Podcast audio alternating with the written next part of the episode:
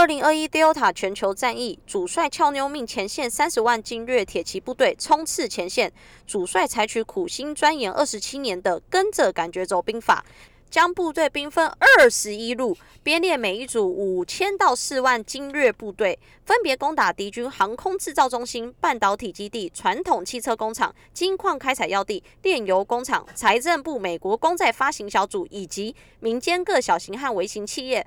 目前因调度混乱，重点区域派兵不足，并时常改变行动路线，造成原本能够得手的城池或战俘没有得手，而再度被反攻，并且大量耗损军粮和战斗力。造成目前死伤约四万，前线三十万铁骑仅剩二十六万，后备军营尚有弓箭手四万，前线士气低迷，主帅愈阵乏力，全军犹如无头苍蝇，战事每况愈下，如同一盘散沙。所幸军力、兵粮、武器尚算完备，剩余战力完整，且尚未和同盟调兵。但策略匮乏，主帅经验不足，目前信心溃散，无法下达任何军令。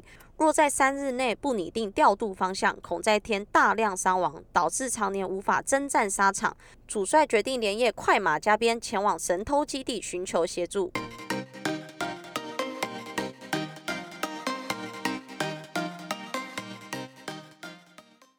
欢迎收听美股神偷。大家好，我是爱投资的胖哥。大家好，我是爱投机的俏妞。录音时间：二零二一年七月二十号。昨天所有的美股头条都是 Delta 空袭，美股暴跌八百点，你可以接受吗？让我们大家一起来研究二零二一年俏妞的 Delta 全球战役。俏妞是这场战役的主帅，他命前线三十万铁骑部队。三十万铁骑代表的是三十万美元。主帅俏妞采取二十七年钻研的跟着感觉走兵法，意思是感觉来了就买买。将部队分二十一路，编列每一组五千到四万，意思是今天开心买五千，明天不爽加一万。分别攻打敌军的航空制造中心、半导体基地、传统汽车工厂等等等等。意思是今天感觉来了这买买，明天感觉来了那买买，天天都能买买买。重点区域派兵不足，指的是能赚钱的地方下的不够多，经常改变行动路线。意思是把能赚钱的部位改到不能赚钱的地方。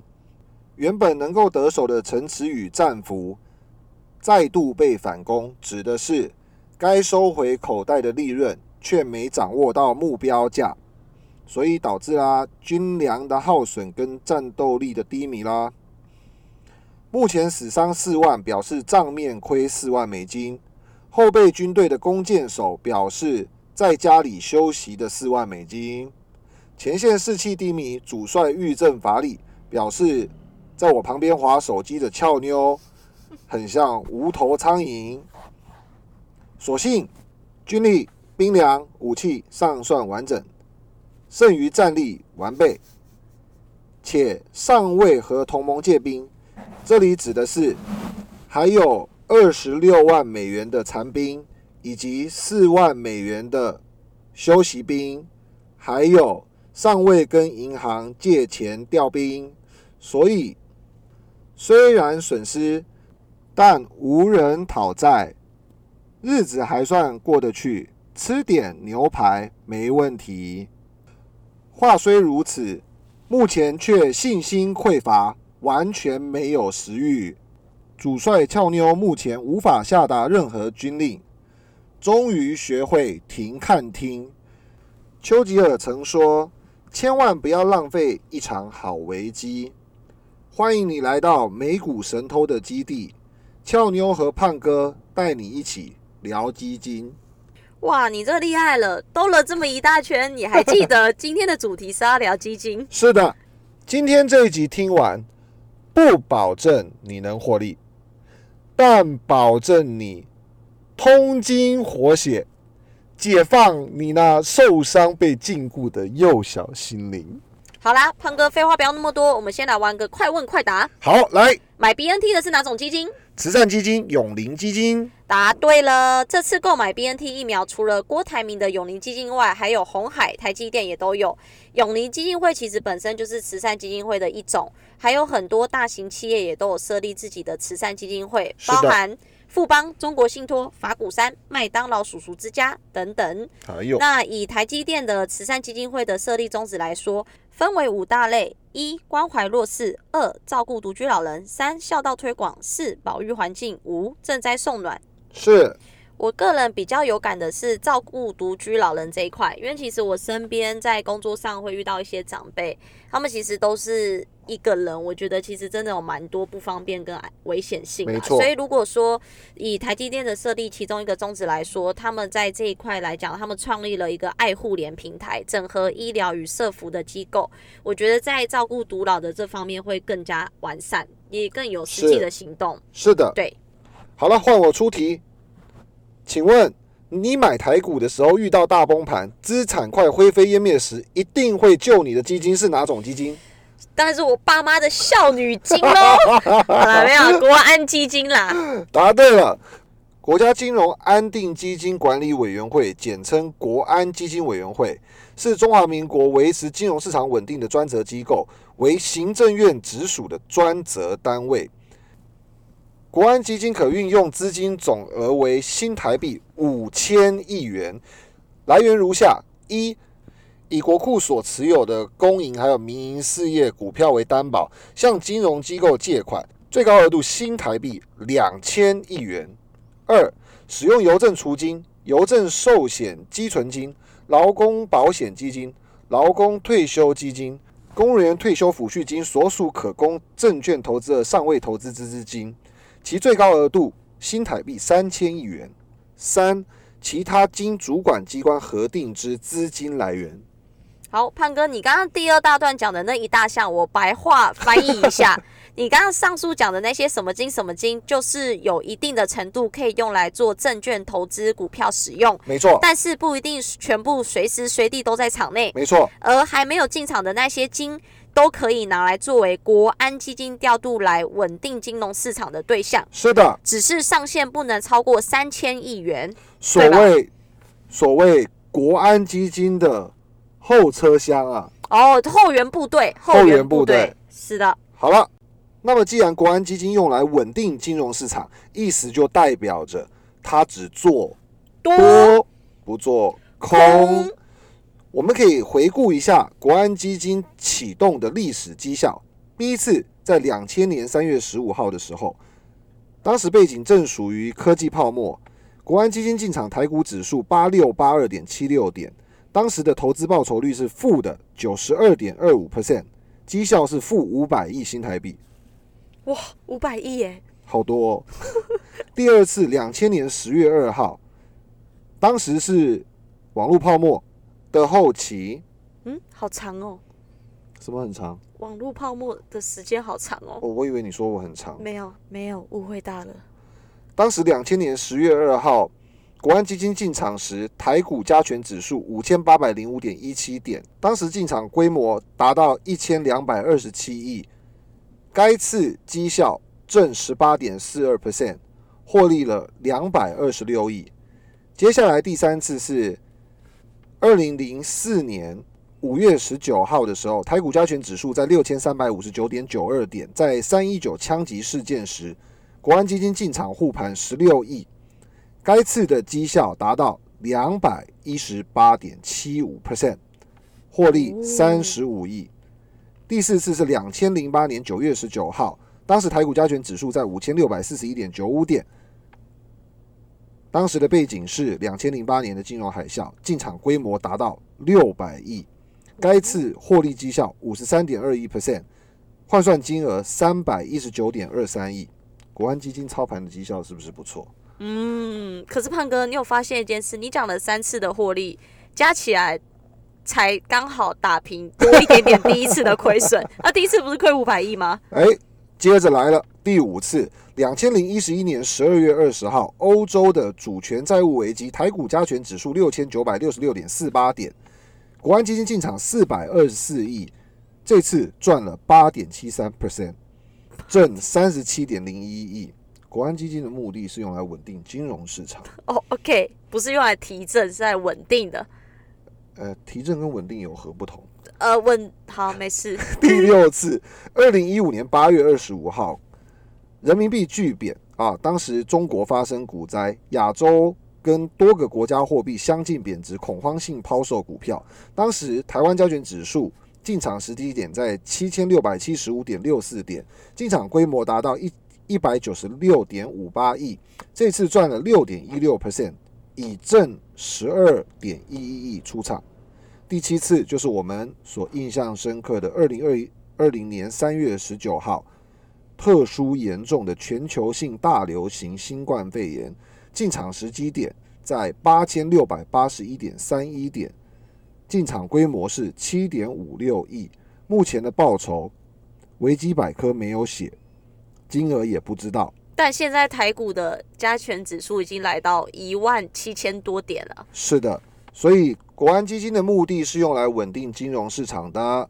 它进场的时候，通常都是非常恐慌的时候了。哎，胖哥，我们从七月二十号录到现在，录了两天两夜，现在是二十二 号了。看起来台股好像有比较有保障呢。那这样子，我们就改台股神偷就好了。我是觉得改台股神偷，我也不反对啦。毕竟台湾真的。有妈的孩子像个宝。国安基金为了稳定金融市场，其实随时都在盯着大变化。但是根据我个人饮食的习惯来看，今天吃完麻婆豆腐，明天想来点卤肉饭。嗯，卤肉饭的隔天肯定会是水饺。嗯，水饺。但是水饺的隔天或许就想来点。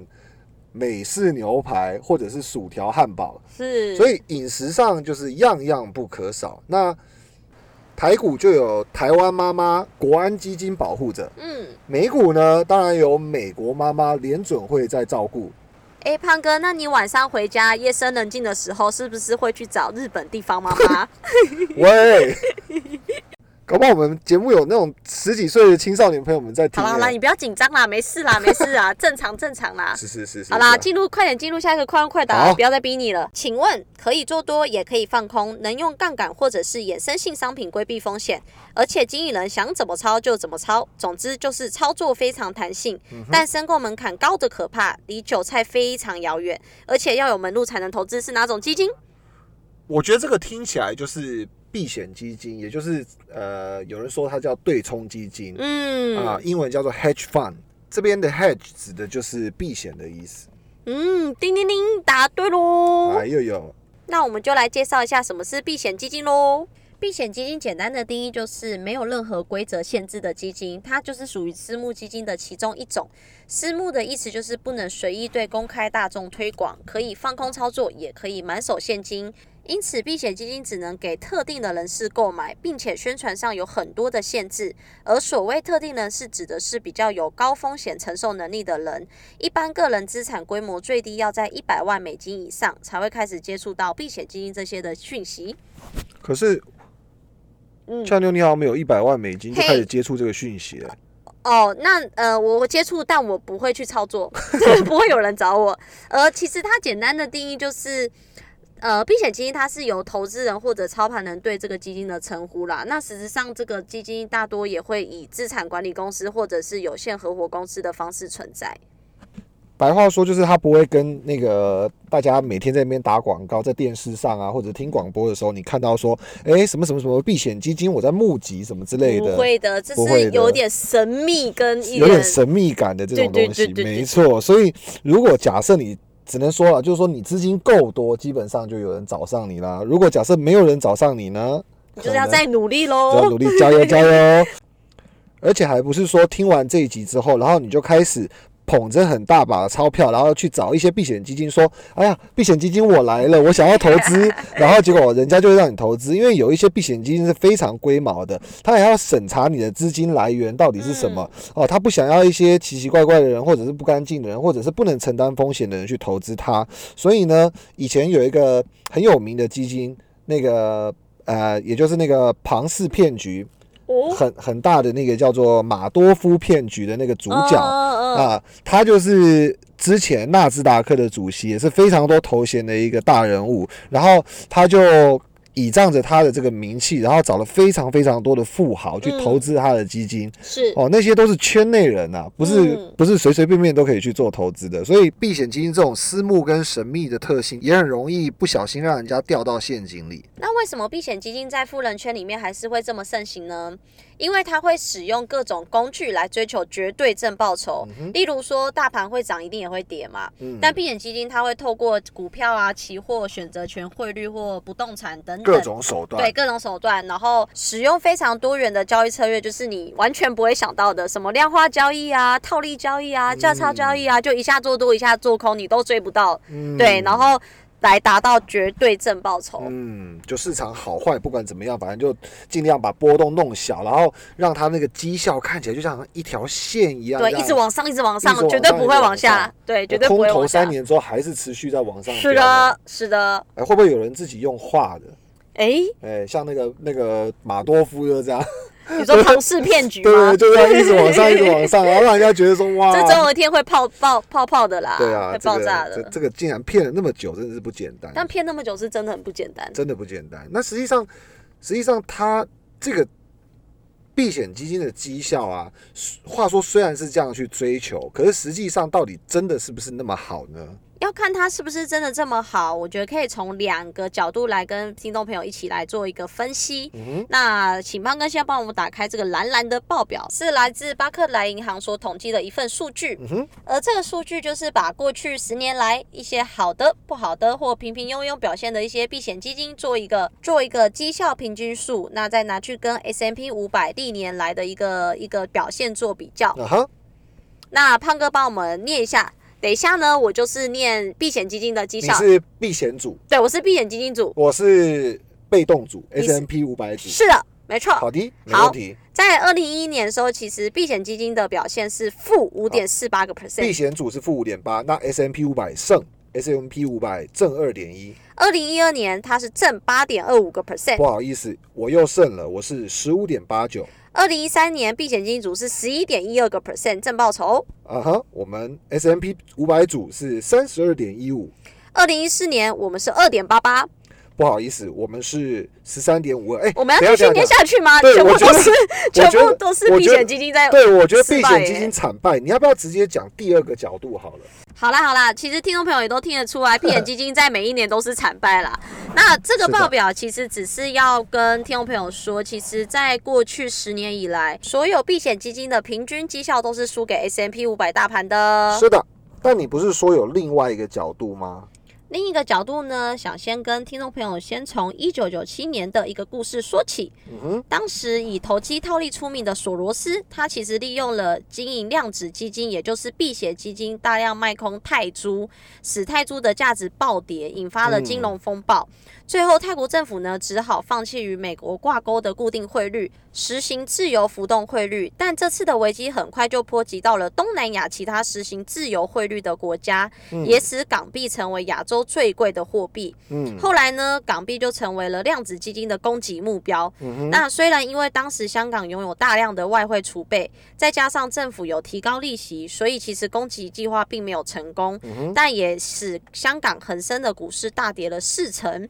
嗯所以呢，不止亚洲曾遭受避险基金毒手，英国、意大利、墨西哥也都曾被索罗斯攻陷过，真的听起来就是呃，刚刚你讲的那样，不择手段的取得绝对正报。索罗斯绝对是呃，在避险基金界里面精英中的精英。而且你讲到那段交易啊，我特别有印象，就是他从英镑啊这些空头的交易里面，其实获利已经超过数十亿的美元、嗯哦，所以那个时候索罗斯的个人收入的成长就来到六十七点五个 percent 这么多，这其实也是他个人人生当一个算是一个成名战。是他真的真的成，所以有功杂志那时候称他说是打垮英格兰银行的人物，哦，啊这称好厉害对，哎就是，居级的大赢家。啊。当然，其实他不止打垮了英国嘛，嗯。他，把东南亚全部都打了一遍。是。所以，呃，俏妞应该是想讲说，就是呃，这个角度呢，就是说从索罗斯点出很多避险基金的佼佼者，其实确实是能够在绩效上达到非常卓越，而且屹立不摇的，对吧？没错，没错。当然，你看，像精英中的精英索贝贝索罗斯，他随便都几十亿就入口袋了，还有很多乱认贝贝，好不好？我比较想当他女儿啦。好啦，其实市场上还有很多避避险基金的佼佼者，就是除了像呃索贝贝这么有人气的，也不是有人气啊，有名气的，还有一些像 Will Rock 或 Crosslink。SCGE 其实这些都是在过去三年的平均报酬，在每一年都有高达四十个 percent 以上的收益哦。嗯，好，流口水，流口水了。而且那是整包哦，像我这种缤纷二十一路的，一路都没有，都没有，都没有，连四分之一都没有。有一个你就甘愿了吧？怎样？有一个我一定甘愿啊，只要一个就好了，一个就好了。不过其实话说回来啦，就是。虽然避险基金有很多 top performer，可是从那个你第一个讲的那种平均数的角度来看，说真的，避险基金真的还是很难去挑选。感觉好像就是你挑对团队或挑对经理人，其实就升天了。但真的，你挑不对就可能 GG 了。真的，比我还 GG。对啊，我记得那个前几集我们好像不知道哪一集有讲到那个，呃，那个 Michael Berry 嘛，就是就是那个大卖空的男主角。你记不记得那个剧情里面？嗯。有一段时间，他不是在压住那个空方嘛？是是是。对，然后其实有一些投资人，其实他已经不耐烦了，就是觉得说，为什么你一直没有表现，而且市场一直在走多，然后你你你却一直在压空。嗯。所以其实那个画面，可能大家如果回想起来，就知道说，避险基金它是有闭锁期的，有一些对。所以那个时候，Michael Berry 他就不让大家。赎回是哦，对不对？这也是这也算是一个陷阱嘛，对不对？嗯嗯。对，然后还有比如说，even 是俏妞刚刚提到那个给听众朋友们这种资讯，就是说，比如说像 Will Rock 这些 top performer，他们有三四十趴以上的绩效。问题是，其实很多基金它在赎回的时候，嗯，它是需要分润的，是是是，对不对？嗯，对啊，就你你赚个呃。十呃十趴要分我两，其实我也觉得这是一个潜在风险，因为其实避险基金他们有一个很大的特色，就是他帮你赚多少，他可以分二十趴走，所以他就会不择手段，一定要让你的绩效更大。可是这也代表着背后的风险啦。对，就是有有一些那种不不是单纯只有美好的这种呃需要注意的地方。那另外呢，还有就是像我有一个长辈。他分享过，他投资那个索罗斯的基金过。哦，你长辈那个资金蛮，他真的蛮雄厚，他是一个中小企业主，蛮有名的。然后他他投资那个索罗斯的基金，最呃其实是经验不好的。嗯，他跟我讲说，绩效另当别论。他说那个价差是很不透明的。哦，你说它的净值是不是？对，就是有一点好像。呃，我们去银行买汇率，比如说我们买美金，那都会有 bid offer，买方卖方嘛，对。所以我我今天买二十八块，那可是我当下同一个时间点马上卖回来，我就我就亏了。是，但是他那个 bid offer 是完全是很开的，嗯，就是我长辈告诉我的，就是说，就是说可能是三趴五趴哦，八趴，所以你。哎，你看，我们说说说，你还你要有上百万美金或五十万美金才可以去投资，那个一个一个三趴五趴，你好几万美金就一台进口车就就是他资讯不是太透明，而且你完全是要相信这个人的操刀。是是是，而且更遑论说你如果万一遇到那个那个贼子，就是像比如说那个 Ponzi scheme 那个马多夫，对不对？你就整包被人家给拐走骗走了。是因为他没什么公开资讯可以看得到。对对对，所以。我我觉得我们就继续的努力吧，努力达到可以做闭眼基金，但也不一定要不要酸葡萄，但是就不一定要做，就是我们对每个每个平台都有它的风险啊。对啊，那我们话说我们问答还要继续吗？当然要啊，最后的那个啊，最后两个，那那那到你了还是到我？嗯，到你，到我吗？好，来啊。那既然刚刚我们讲到是避险基金，就是私募的那种嘛，不然我们呃来考你一个好了，就是。如果是开放式的募集，嗯。啊，就你常常可以听到广告啊，听到广播啊等等的嗯啊，然后他就跟你讲说会主动帮你管理啊，然后银行理专常打电话给你推销哦，说那个嗯。俏妞俏小姐啊，赶快来买我们这个基金呐啊你一定会致富啊等等的啊，然后有很多这种好像很多这种监管机制啊啊，那基本上站在多方只做多不做空，这个是什么基金呢？就我们最常做共同基金啊，啊，厉害了，不简单。那你帮听众朋友们解释一下吧，听起来你好像蛮有研究对这个共同基金。我超有研究，哦我用一个比较特别的方式来教导你。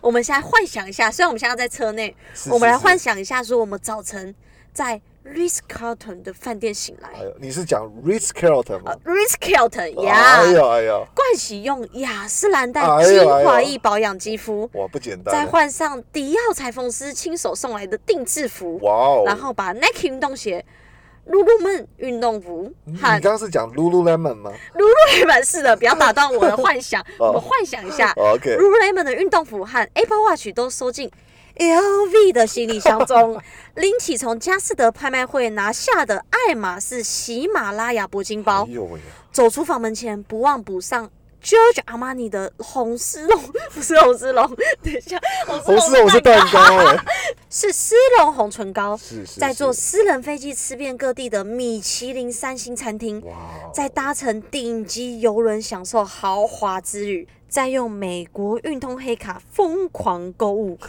胖哥，这就是所谓的共同基金。你最好给我解释清楚。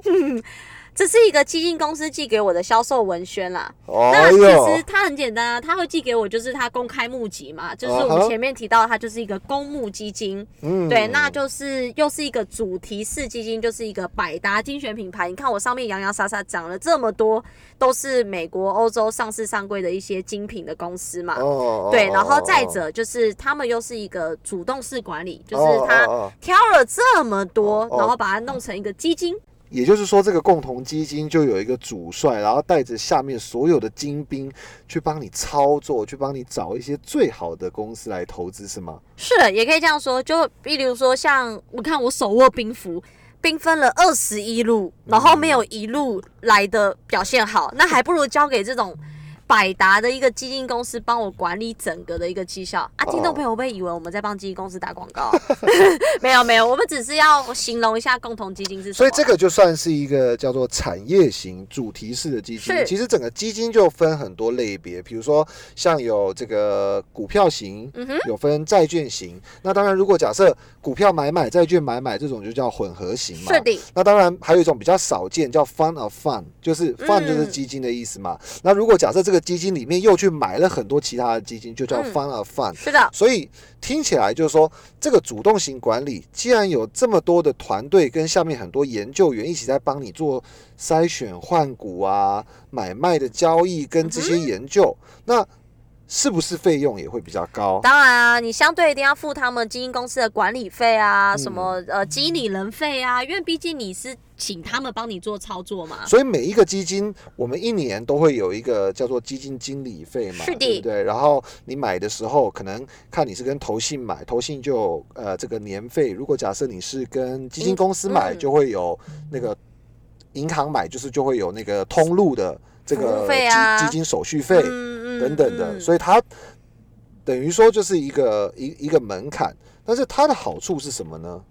嗯，它的好处其实就是第一个，你不用自己主动是一只一只个股买，也不知道买到什么时候，也不知道绩效好不好。哦你也不可能能在欧洲市场或或美国市场或各个市场都都开一个户，然后为了这些户头就花呃嗯花了很多时间汇钱过去，对吧？对啊，简简单来说，其实它其中的一个优点就是节省时间、轻松投资啊。因为你看，你每天要上班、要约会，还要喝酒解愁，对不对？哪有哪有时间去研究什么金融市场？那像呃有这样的专业的团队，他就是可以帮你从各种的消息面啊、技术面啊去切入嘛。那你就跟着他的团队去做就好啦。所以话说，就是很适合那种就是小白啊，或者是说我我不太呃花时间研究，或者是研究但是没有天分嗯，或者是你比较不会选股啦，啊，然后也不会切时间点进或者。是说不想看盘，对不对？因为有些人他是嗯觉得看盘之后心烦意乱啊，然后或者是说每天生活就沉迷在里面，可能就也很是。的，那我觉得他第二个优点就是，我觉得没有什么大资金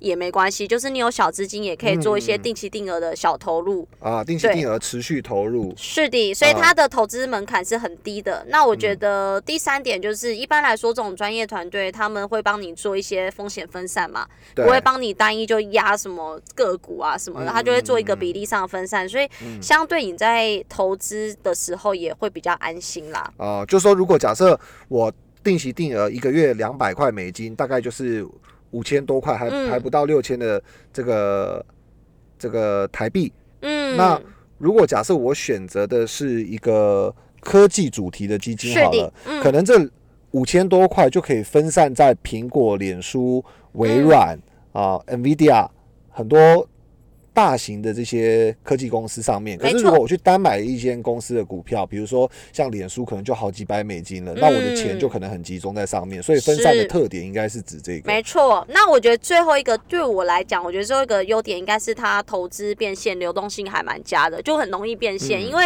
其实这个共同基金它就是跟大众去募集资金嘛，然后再代为管理去操盘。那也就是说，如果我现在我今天不想投资了，我其实可以随时跟基金公司是提出这些资金赎回的申请。嗯那一般来说，其实不会有卖不掉的那个风险啦。嗯，对但但话说，如果假设呃有很多听众朋友们，如果他是可能比如说自己有在做台股啊，或者自己有在抄美股、港股各国的股票，那如果买共同基金，对于它的好处又是什么呢？这个基金它共同基金它的这个绩效到底是嗯好的吗？还是不好的呢？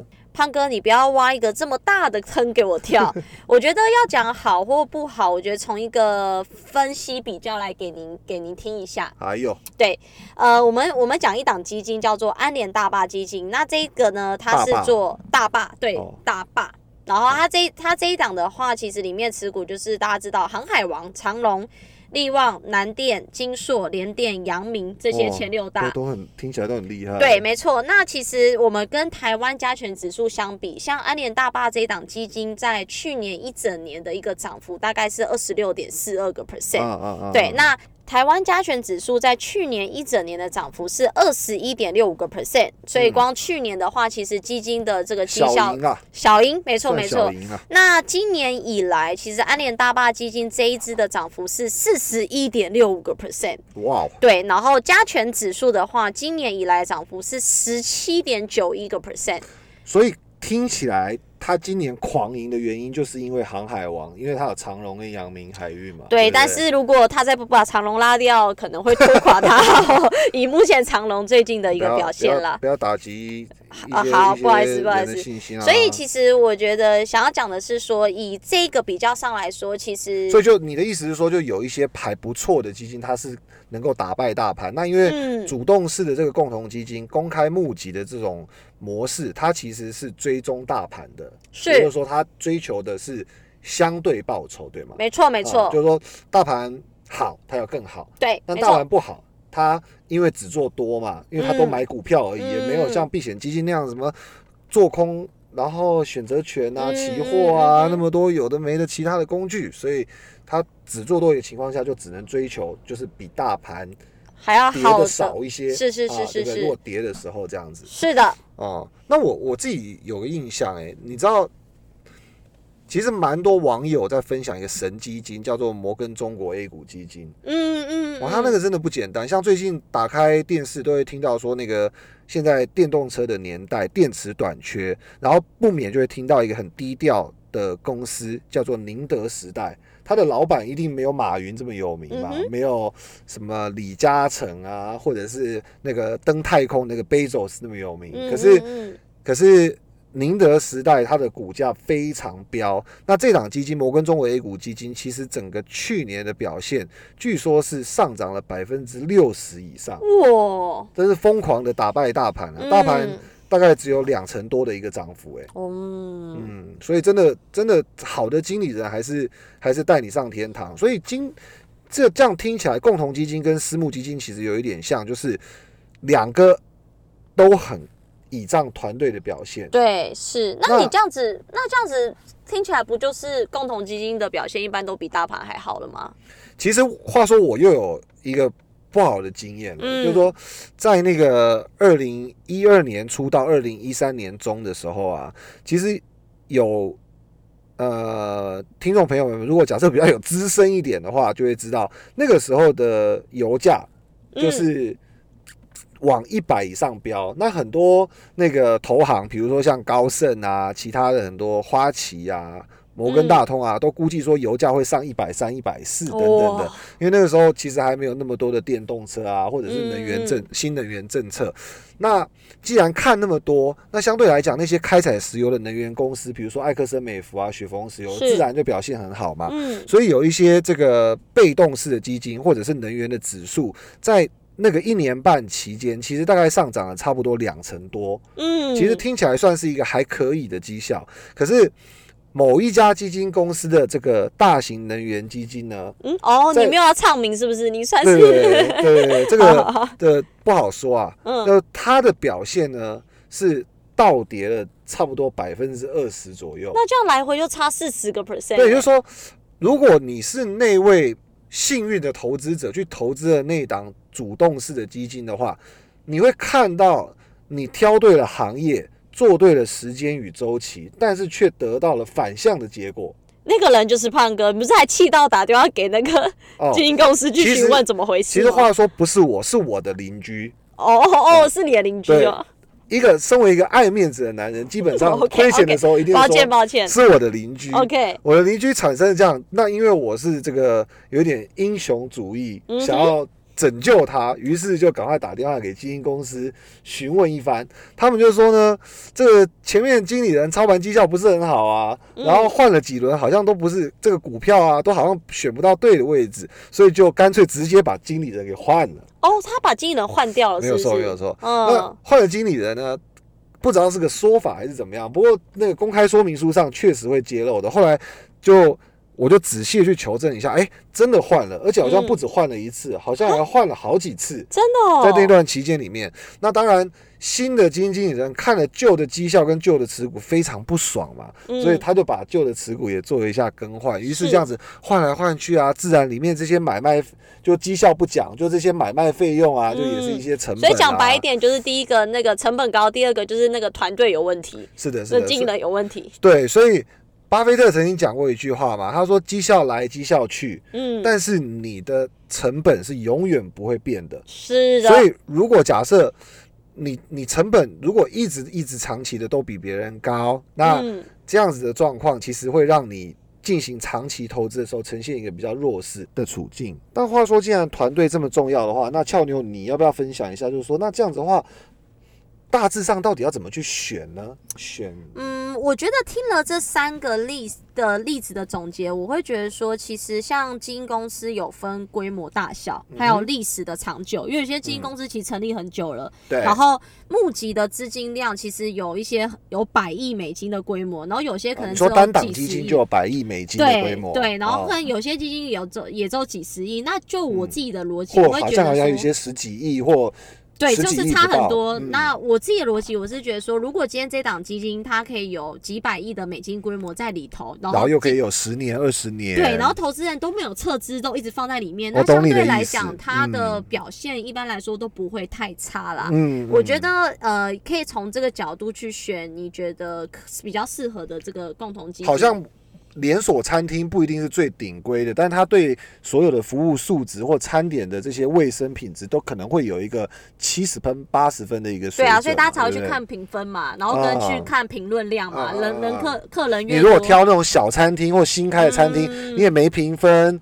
然后你也你也容易踩雷，容对，就。容易容易容易踩雷，大好大坏，那钱就不想大好大坏了嘛，是，没错没错。哎呦，这样嗯，相当的精辟啊！哎呀，终于夸奖我了。好嘞，那最后一个快问快答喽，哎呦，还有题目哦，有最后一个，来换我来发问。哎呦，胖哥准备好了吗？来吧，被动式选股，无人操盘。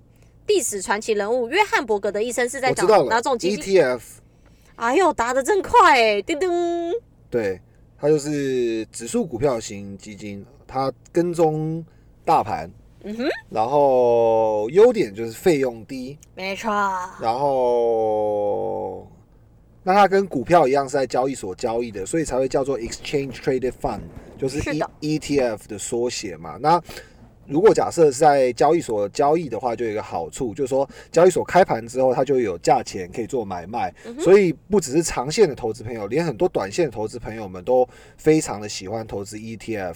那这个 ETF 的部分在交易所开盘之后就有价钱了，嗯，所以你可以挂低挂高啊，然后你可以做，呃，这个国家指数那个国家指数，或者是做什么啊、产业啊，比如说像呃洁净能源啊，或者是传统能源啊，或者做什么电动车的 ETF 啊，还有航空业的 ETF 啊，嗯非常弹性，对，非常多。那甚至是防御型的投资者，包含这种呃债券哦，都分门别类。比如说高收益债、全球新兴市场债券，或者是嗯投资等级债券的 ETF，、其实所有的这个主题啊，它算是一应俱全。哦，没错没错，而且它并不只是在美国的交易所上面有这个 ETF，比如说像台湾很有名的，比如说像台湾五十啊、嗯零零五零这些这些 ETF 都是广受投资者喜爱的啊。那当然。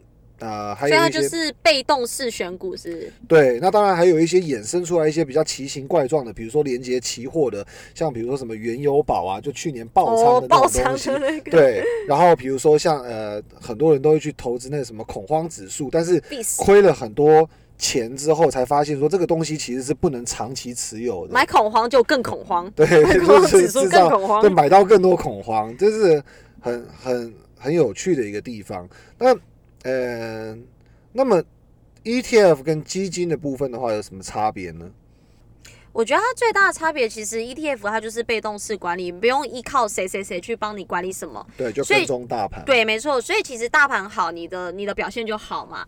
那等于是大盘不好，你表现当然就不好嘛，一样的道理。那嗯我觉得最大的就是像胖哥刚刚讲的，因为是被动式管理，所以它相对的成本非常低，你不用去付什么管理费啊、管理经理费费啊。嗯对，那我觉得如同巴菲特讲的，我觉得成本是一直都在。嗯对，嗯那你嗯成本越高，我当然我就要付出的那个相对后后面赚取的报酬一定要越高，才能 cover 住我的成本嘛。对对，所以其实我个人认为 ETF 最大的好处，对我来讲就是我很斤斤计较，对我对我最大的好处就是它费用相对低啦。对对，然后我不用依靠谁，那当然相对我要去，我啊就是、等于是就是买大盘的意思啦。所以，假如说我投资一个主题，比如说，呃，我是投资标普五百 ETF，、嗯如果假设标普五百把哪一只股票给放了进来，那嗯我这个 ETF 的话也会自动去跟踪它，没错，去去，去调整。持股。所以有哪一个表现不好了，它已经不属于 S M P 五百被踢掉了，这个指数也会自动帮我踢掉。所以它只需要呃一点点的这个管理费在里面嘛，嗯可能比基金便宜，共同基金便宜一半或者是一半以上。没错，差很多，呃相对就便宜很多嗯哎、胖哥，那我们要不要跟听众朋友分享一个巴菲特十年赌约的故事？好啊，好，那其实这个故事的前情提要就是，巴菲特他自己认为没有任何高费用、高成本的避险基金能够在十年的这个期间的绩效超过低成本的指数型基金。嗯，那当时当然唯一敢出来跟这个股神挑战的只有一个避险基金的业者，他挑出了五个基金组合，可是这不是只有五只基金，他们是基金中的基金。就是前面讲的那个 Fun of Fun，没错，那这五个组合里面涵盖超过两百只避险基金。对，那其实两百只避避避险基金其实不是一个小小样本啦。那双方呢就分别拿出十年后的五十万美金，那赢家可以拿走全部的一百万美金。对，嗯那巴菲特就各各丢五十，然后赢者全拿。全拿全拿一百，对对对。那巴菲特发起这个原因呢、他其实只要宣传他的信念，就是他觉得一个几乎零成本、没有经理人选股、积极买进卖出的 S M P 五百指数型基金，随着时间的拉长，它的绩效都可以胜过大多数的投资专家。就他的理念啊，他就是想宣传这个理念。简单讲就是，简单讲就是，反正 S M P 五百会赢那些，就算有主动是选股的那些，主动式选股的那个，即使有他们有再厉害的靠山，有再厉害的专家团队，巴菲特也都不觉得那些专家厉害的操盘手可以打败 S M P 五百。是的，那在赌约的第一年，也就是两千零八年，其实这些基金表现及非常强劲，都赢过巴菲特使用的 S M P 五百指数基金。可是，在你说前面多久啊？第一年而已，就是两千零八年做第一年。现剩下的九年中，每一个年度，其实这些避险基金全部都是输给 S M P 五百。指数型基金，那我分别讲一下，大概讲一下它这五只基金的报酬。像第一只基金，它的年化只有两个 percent；第二支是有三点六；第三支是六点五；第四支是零点三；第五支是二点四。可是，第二你说第二年的绩效，呃，在它是在它是在分别在平均平均就十年的平均绩效是的。对，那那很不好哎，很不好。那 S M P 五百其实它的平均绩效年化是八点五个 percent，嗯，所以其实呃这五只基金它没有一只是赢过 S M P 五百的。但我觉得其实这里面就是因为 fund of fund 嘛，所以你看第一个基金去投很多基金作为它的投资组合嘛，嗯，所以它不像方舟啊，不像那个巴菲特的那个波克夏一样，他们直接买股票。嗯，对不对？他们就是用了基金，还去买基金，等于说一个 team 在买另外一个 team 的东西，所以这个 team 也要选基金的 team 也要赚钱，然后后面真正去买股票的那个 team 也要也要赚投资人的钱。所以胖哥言下之意是是指跟我们说他的成本费用有拉高，对不对？就等于好几层费用在里面，等于我付了一个将军的钱，我要再付另外一个将军的钱。对对对对对，将军带了一群兵。对 对。然后又又这样子，可是我觉得里面就是费用被扒了好几层皮。但我觉得回回到它的用意，因为可能是十年这个赌约，其实真的未知数很大，时间也很长。嗯，所以我觉得似乎这个对赌的人想要做到公平。第二个之外，他也想要把那个投资尽可能的去分散嘛，对不对？没错，就是下降它的风险。那当然这样的做法也让它的成本。变得很高，所以等于说，如果假设我们把这些费用还原进去的话，其实它每一年的平均绩效如果加个一到百分之三的话，嗯，其实相比下来又感觉好像没有输那么多，还是输了，但没输那么多。没错，没错。对，因为 annualize 就是年化下来的话，S M P 五百是八点多 percent。对，那这五个 fund of fund 其实是零点多到。六点五，六点五的年化平均，所以每一年多个一到三，其实看起来好像输的没那么彻底，就跟大盘接近了。对，嗯，不过相对来讲，其实如果把整个八年的总绩效看起来，真的 S M P 五百成长了大概一百二十五个 percent，是没错，其实是相当惊人，而且这里面不包含任何的你去波段操作，嗯，呃，低买高卖这些策略，对不对？所以。S M P 五百光是呃长期的 buy and 后，其实就可以提供还不错的一个回报，就完胜避险基金啦。对，就以这个十年赌约来讲啦，其实它光。每一年的平均绩效跟十年的加总平均绩效都是完胜的啦。好啦，反正所以呃，这个故事其实让很多听众跟投资伙伴们其实就可以有一个启发嘛。这个是一种比较方式，当然我们都不要去太苛责自己。可是如果想要有一点动力，然后督促于自己投资进步或者是成长的话，其实不妨你也可以拿一个 benchmark，好像你。呃，在任何的竞赛中有一个假想敌一样嘛，对不对？你可以比比看看进入市场一年两年的你到底是打败大盘的呢，嗯哼，还是输给大盘的？是没错。那如果比较完了之后，会对于自己的投资方向跟未来性更有想象空间，或许会改变到一个你最适合的策略，也最理想的结果也说不定。这个是我们。希望帮助到你的地方，没错，是的。而且巴菲特最后还说，其实从这个十年之赌的赌约可以学到，说其实投资最重要的就是简单，避免好动。所以在过去十年的期间，其实避险基金组合中，他超过两百个避险基金人，他们肯定有执行过上万次的买卖进出嘛。对对对。那其实他也肯定每一次的进出场决定都是经理人很努力啦。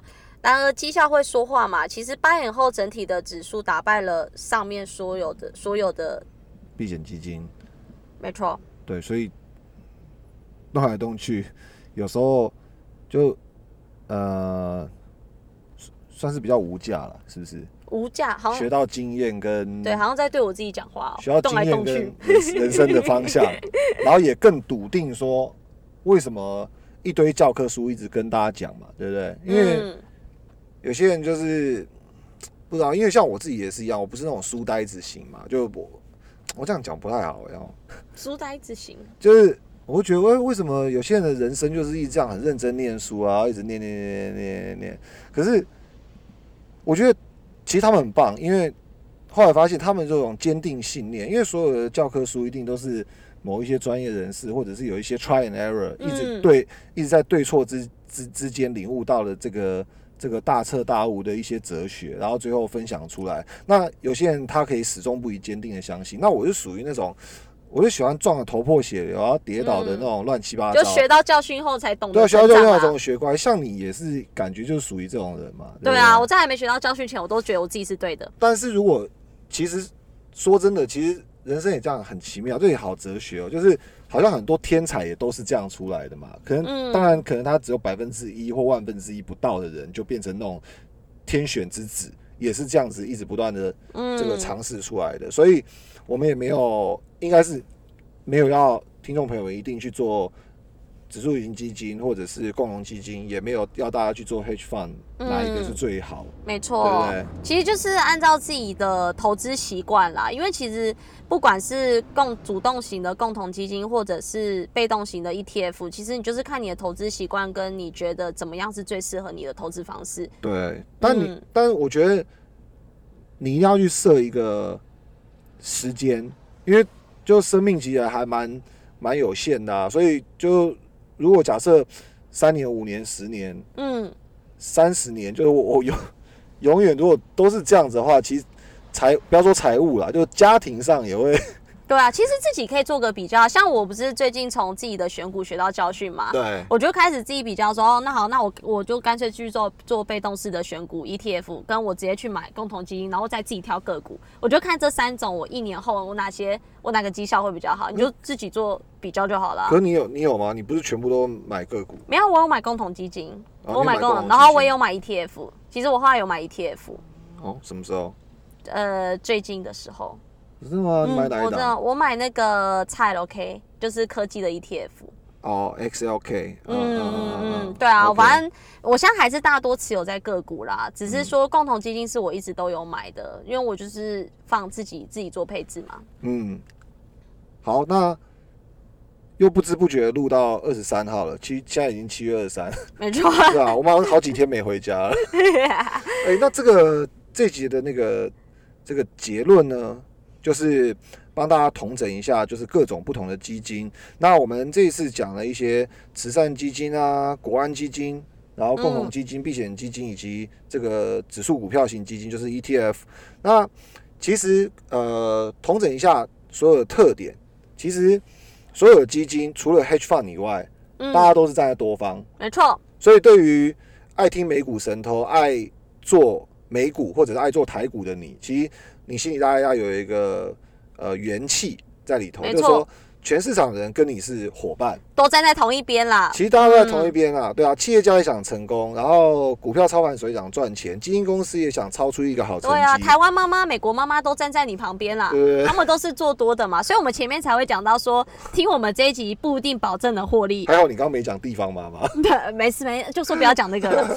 对，所以我们前面才说，听我们这一集保证没有保证能获利，但保证能有心灵慰藉。对，那如果假设你呃像那个华尔街天才一样，你就可以去做一些什么 arbitrage 或者是利差价差各种 quantum fund 的那种交易模式，那你就可以搞一个类似像避险基金。但是呃，如果一般这这个如果不是那么好复制，或者是说他们的一些工具，我们一般人不容易取得，资讯也不容易取得一个情况下，那我觉得我们应该就可以大道至简去做一些嗯，简单的能够复制的成功模式，让自己的投资部位处于一个不败之地。所以嗯 ETF 是是适合长期，也适合现在就有一包钱，然后你懂得判断买进卖出价位的投资朋友。共同基金呢，它适合呃小资族想要嗯存款，但，是缺乏时间跟纪律，所以你可以透过一些定期定额的方式，并且有点是存股的概念，对，有点像存股的概念，嗯然后筛选一些你觉得长期下来很可靠的公司，然后基金规模相对大，而且绩效表现在前段班的，你可以利用这样子的方式，透过一些通路、一些平台，然后去固定嗯。存下你的这个然后不要太好动，金额，对，嗯。然后呃给自己设定一些投资目标。那我们也可以充分利用共同基金跟 ETF 这个多元化投资的管道，去可能我们比较不便利去触及到的市场，比如说像我们这一集就有提到那个摩根中国 A 股基金，它是需要透过 QF 额度。就等于说它是一个法人身份啊，因为大陆不是什么股票，什么贵州茅台啊、宁德时代啊，什么就是开放你这样随随便大摇大摆走进去开个户，然后去买，然后买进卖出汇回来都那么方便。嗯所以你透过像类似这样的管道，或者是一些 ETF 的部分的话，你就可以穿梭自如，在你的用你的资本穿梭自如在一些你那么不是很便利可以触及到的一些领域，嗯，去配置你想要的投资。就像前面我们有请胖哥一起跟我幻想的那种 上流生活的这个样子，对，对，像里面有很多的一些欧洲、欧美的一些精品或上市企业，你不是直接可以买得到的嘛？可是你透过这种嗯可能百达发行的共同基金，对你，就买得到像迪奥或雅诗兰黛或者是 LV，就有一些这它没有在美国或台湾上市，就跟入股的概念一样了。对它可能在欧欧洲市场上市。对啊，可能你看好贵州茅台啊，你又不是直接买得到贵州茅台，像我之前呃有看到，就是说，因为呃雀巢其实他以前做那个铝箔包饮料，其实嗯算取得一席之地嘛。可是中间其实他因为就市场定位就这样了嘛，毛利也就那样子，嗯就其实没有什么太大进展。但是后来他有那个雀巢咖啡机之后，哦，呃，不但在那个咖啡机的销售取得巨大的成功之外，其实他也在那个呃那些耗耗就是消耗性的那些咖啡胶囊、咖啡胶囊，创造了很多固定的营收，所以很多嗯这种国际性的这种经理人，还有甚至像欧洲股票的这种 ETF，都一定会有雀巢的全值。所以它等于说，它也贡献了这些 ETF 很好的一个绩效回收。是，所以就像俏妞讲的一样，我们去投资这些精品基金也好，或者是投资这些中国基金也好，就是你第一个你完全不伤脑筋嘛，因为嗯，这些东西是我们看到它配置，我们就有一些就看它成分股就会有一些那个想法跟印象啦。，对。那不做基金也不做 ETF，像俏妞这种人啊，可不可以？看基金，或者是可不可以听听别人买什么基金，或者是甚至 create 一包小的金额配置在基金上面，我觉得嗯也是可以的。嗯嗯，因为你你就会知道有一些东西它算是一个市场共识，我对们我们很难去统计说市场七十亿的人口全部到底买了一些什么，对，没错，然后去量化它。但是如果可能，比如说贝莱德握有了几兆美金，然后先锋握有了几兆美金，嗯，那这些所有的被动基金的全值股，还有经理人的全值股，都落在哪边？比如说苹果可能就是一个科技族群，嗯，或不管落在 ETF、hedge fund、嗯嗯各个这个这个经理人的一个一个共识，那你就知道说，如果假设投资这些东西相对来讲，就等于有那些专家的背书，嗯，所以自然它可能也就可靠了很多。好，比如说像呃特斯拉，嗯。呃，从初期的时候，可能大家对于它不是那么的看好，到后来有木头姐姐，然后后来有更多更多的共同基金跟 ETF 都把它拉进去，甚至 S M P 五百把它拉进去之后，，你会发现说，最后除了信念去推高股价之外，其实很大的因素还是要靠着这些这些大资金，大资金的一些嗯。变化，嗯，常常看到一些。那个很喜欢的讯息，就谁谁谁又被纳入什么什么对对对对，又被纳入什么指数了什么的，嗯，对，那你纳入前就拥有，跟纳入后才去拥有，那感觉是不一定不一。样啊。纳入前拥有，我就觉得自己是神啊，对，就感觉就是不一样的，对不对？所以你看，像以前呃七八年前刚开始认识特斯拉这间公司的时候，嗯，从很多人怀疑到到慢慢的接受，最后才深信不疑。对，变粉对丝，，那这几年市场的变化，很多竞争者出现，你又看到一些传统的车厂在做这些东西，然后中国的这些电动三傻嗯，啊，就什么小鹏、蔚来、理想这些汽车也开始有一个量产跟销售的一个规模的时候，你就发现，哎、好像有些共同基金经理人就把这些股票，嗯，纳入到持股成分里面了。嗯，那这个时候就开启了一个想象空间，是不是我投资这个可以复制没特斯错拉这个致富的成功？所以其实我们也可以从共同基金里面的这个持股方向去找自己的投投资方向啦。是的，是的，所以嗯。我们前几集有呃分享美股必知心法嘛，嗯。其实我们很重视一个原则，就是说所有投资领域跟投资国度的这些好手们，其实是可以互相参考、互相尊重的。嗯，当然你可以 catch 到一些很多不一样的灵感来源，然后最后再消除杂讯，去无存精，去无存精。步步高升。那我自己也想最后做个自我的期许，希望我能从俏妞这个主帅带领的基金调节一半的资金出来。毕竟看这个主帅选股的能力，我不太能相信了。你要撤资哦，对，我 测测一半，这调一半出来，其中三成呢，我想交给被动式 ETF，交给市场；那两成交给比俏妞更专业的经营人来操刀。对，让自己的就真正那些公开的那种经理人，对，不是我这种私募的，对对对，让然后让自己的投资绩效完胜去年啦，就给自己最后的一个下半年的一个期许所以，还是有留一些啦，还是要留一些啦，因为我不能完全否定俏妞这个主帅嘛。所以还是会有跟着感觉走心法。嗯，这个心法继续 继续，只是一半不见而已。所以你是收回一半的这个俏妞主帅基金，然后把这个一半的这个权重，就是三十趴分配到、呃被动式 ETF 哦哦 ETF 三十趴，然后交给市场，然后其他的就是共同基金嘛。对，二十趴交给更专业的共同基金。你确定？确定啦，我觉得好啦，我都对自己这么期你许、信心喊话了，我就来办一个俏妞二零二一哎年、等一下，等一下，等一下，等一下，怎样？你之前每一次说他什么什么杂货店变精品店，好像都没有就越来越。杂哈，越来越杂。对啊，好啦，我我激不起你这样讲我，那要不然这样好了，我就直接来办一个俏妞二零二一年末赌约，赌约？没错，就是只要巴菲特哦，我我嗯不是我不是啊，就是只要听众朋友在底下五星留言，设定自己的投资方向或目标，并且在年底有达成，就是十二月三十一号，啊，那不管多大多小的目标，不论赚赔，一律都算你赢。这很容易啊。对那那赢了赢了可以拿到什么？赢了好，赢了我就给你免费鸡排一份。靠，哎、但是如果是我做到，那听众朋友留了言，并没有，但没有做到，那就算听众朋友输哦。那输那了要有代价啊，代价就是俏妞在做那个身材管理，我不吃鸡排，所以 只要你来底下留言忏悔，并设立自己二零二二年上半年的目标，那很简单啊。哎、不简单哦，其实真的不简单哦。那我就反正我输了，我就来留个言呐、你不要有这种想法，我们要一同进步啦，不是说输了就来留言那啦。那那这刚刚那具体的目标是怎样？如果假设我，呃，我的目标是我今年年底之前要多存到两股的苹果，然后多大多小目标算啊，这也算啊。你就现在留言说我年底前我要存到一股的苹果也算，你只要年底你我量现我现在马上留言，你 不准不准不准，除了我们两个之外，我将会破产啊！不要这样，两两股台积电，嗯，可以啊，可以啊。我你看我没有讲两张哦，两股也可以，零股也可以哦。